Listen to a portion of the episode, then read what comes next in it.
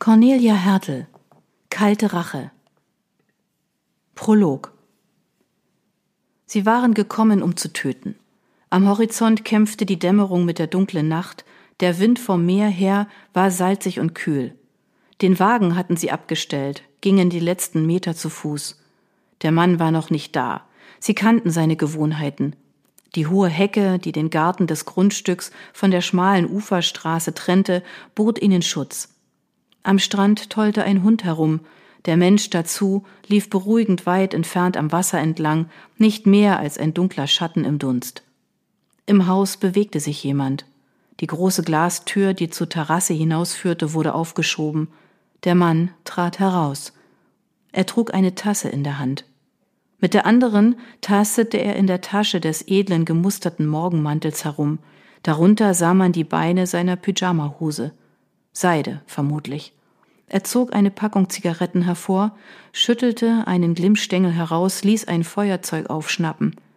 Genüsslich sog er den Rauch ein, mit leicht zurückgelegtem Kopf stieß er ihn wieder aus. Einen Moment lang stand er ganz still, wandte sich dann der Meerseite zu. Sein Gesicht war nicht zu erkennen. Ahnte er etwas? Er nahm zwei, drei weitere Züge, trank dazwischen aus der Tasse. Jede seiner Bewegungen war ruhig, entspannt. Mit dem Fuß angelte er nach einem Stuhl, stellte die Kaffeetasse auf dem Holzboden der Terrasse ab und setzte sich. Er hatte keine Ahnung, wie nah der Tod ihm in diesem Moment war. Kapitel 1 Er stand am Strand und schaute aufs Meer hinaus. Der schmutzig weiße Hund saß zu seinen Füßen.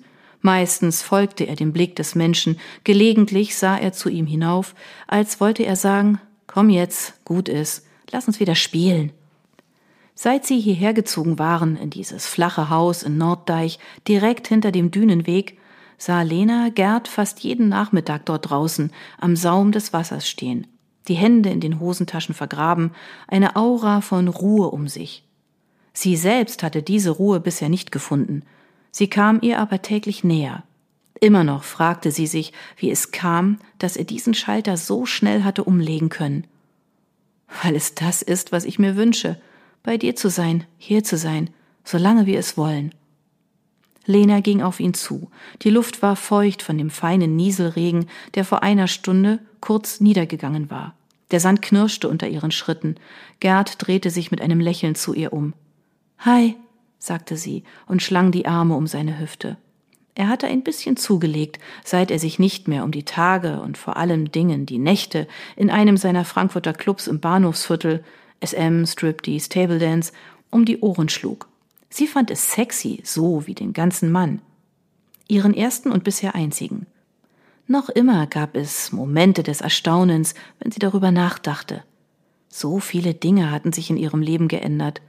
Dass sie einen Mann liebte, gehörte dazu, ebenso wie die Tatsache, nicht mehr zu arbeiten. Jeder Tag war lediglich bestimmt von dem, was sie tun wollten, nicht mehr von dem, was sie tun mussten. Ich glaube, dein Freund will wieder spielen. Der Hund merkte, dass sie zu ihm herübersah. Sein Schwanz wedelte freudig Sand auf. Er fiebte. Weißt du inzwischen, wem er gehört? Ich glaube, er ist herrenlos. Gerd schaute ebenfalls auf die Promenadenmischung. Nicht besonders gepflegt, aber anhänglich. Lass uns ein Stück gehen, schlug sie vor.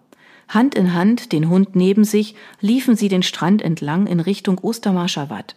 Es gab nur wenige Häuser hier am Strand der Ortschaft, an denen sie schnell vorüber waren. Bisher hatten sie nicht entschieden, ob sie längerfristig bleiben oder nach diesem Sommer woanders hinziehen wollten. Alles geht, sagte er immer. Nichts hat Eile. Wir haben alle Zeit der Welt. Eine halbe Stunde später kehrten sie um. Gerd warf dem Hund Stöckchen zu, denen er eifrig hinterherrannte, um sie zurückzubringen. Lena ließ die beiden irgendwann hinter sich. Sie war als erste wieder am Haus, betrat das Grundstück durch das halbhohe Gartentor, das in die Sichtschutzhecke eingelassen war. Der Garten war gepflegt, vermisste aber die liebende Hand einer Gärtnerin aus Leidenschaft. Das war Lena gewiss nicht.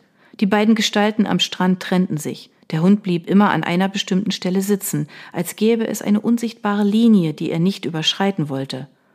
Gerd kam herangestapft, ein Leuchten in den Augen, das erst hier gewachsen war. Kaffee? rief sie ihm zu, bereits an der Terrassentür. Unbedingt, gab er zurück, während sie schon ins Haus ging, in der Küche das Fenster kippt und das Kaffeepulver aus dem Schrank nahm, hörte sie, wie er sich mit einem genüsslichen Prusten auf einen der Terrassenstühle plumpsen ließ. Gleich würde der würzige Duft einer der wenigen Zigaretten, die er sich pro Tag gönnte, durchs gekippte Küchenfenster zu ihr hereinziehen. Sie stellte Tassen auf ein Tablett und spürte, wie sich ihre Lippen zu einem Lächeln hoben.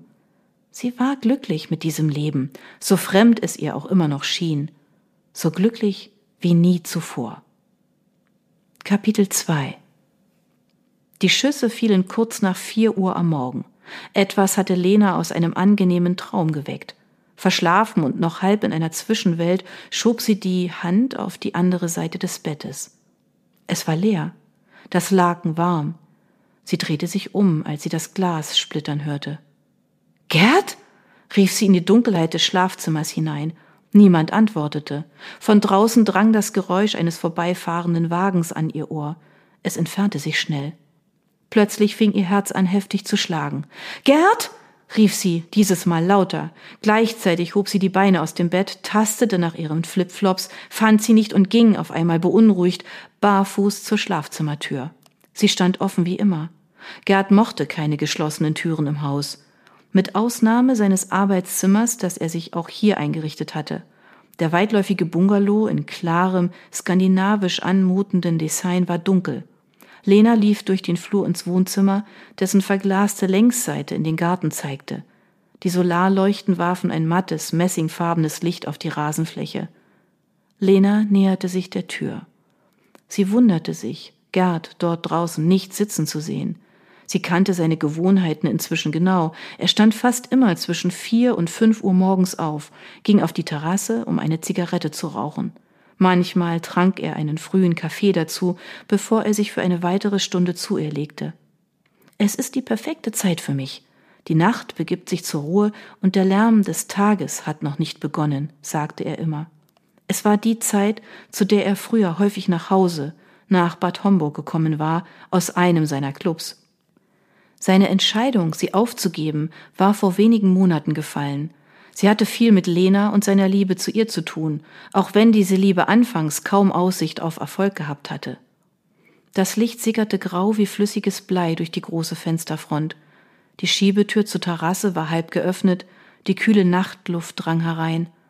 Lena fröstelte, nicht nur deswegen. Dort draußen lag etwas. Es hatte die Form eines Körpers. Auf einen Schlag war die Angst da, und Lena rannte. Der Stuhl, auf dem Gerd gesessen hatte, war mit ihm umgekippt. Einer seiner Lederslipper war ihm vom Fuß gerutscht, eine glimmende Zigarette lag auf den Holzplanken. Ein Becher stand daneben, fast noch voll mit schwarzem Kaffee. Gerd lag auf der Seite. Unter seinem Kopf hatte sich eine rote Lache gebildet.